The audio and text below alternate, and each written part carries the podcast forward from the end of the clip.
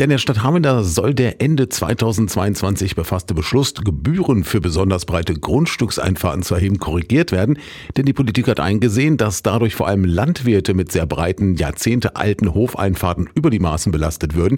Deshalb hat sich gestern auf Antrag der rot-grünen Mehrheitsgruppe der Ausschuss für Recht und Sicherheit dafür ausgesprochen, dass für bestehende Einfahrten nun doch keine Gebühren erhoben werden. Man habe einen Fehler korrigiert, sagt SPD-Ausschussmitglied Björn Lönnecker. Es geht darum, dass wir gesehen haben, dass Einfahrten ziemlich historisch schon gewachsen sind, gerade in den Ortsteilen. Und wir haben im Nachgang ja nochmal festgestellt, dass das für einen erheblichen Verwaltungsaufwand sorgen würde, da erstmal nachzugehen. Und natürlich auch einen erheblichen finanziellen Aufwand für die Landwirte, da wo meistens ja die Höfe sind.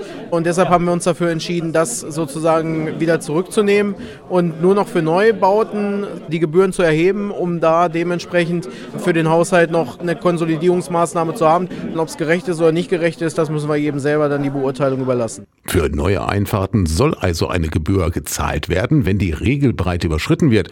Bei mehr als vier Metern bei Einfamilienhäusern, mehr als sechs Metern bei Mehrfamilienhäusern und mehr als acht Metern bei Gewerbegrundstücken. Die Gebühr soll 15 Euro jährlich pro angefangenen zusätzlichen Meter betragen. Und diese Regelung für neue Einfahrten hält die FDP für falsch, sagt ihr Ausschussmitglied Hans-Günther Limberg.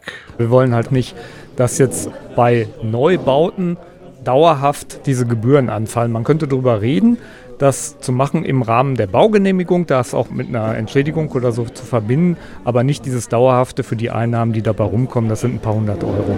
Sagt Hans-Günther Limberg von der FDP über seine Gegenstimme.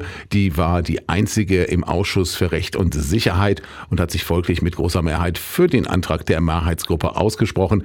Also keine Gebühren für bestehende Grundstückseinfahrten und für neue nur dann, wenn sie die Regelbreite überschreiten. Das letzte Wort hat dann noch der Rat in seiner Sitzung am 6. März.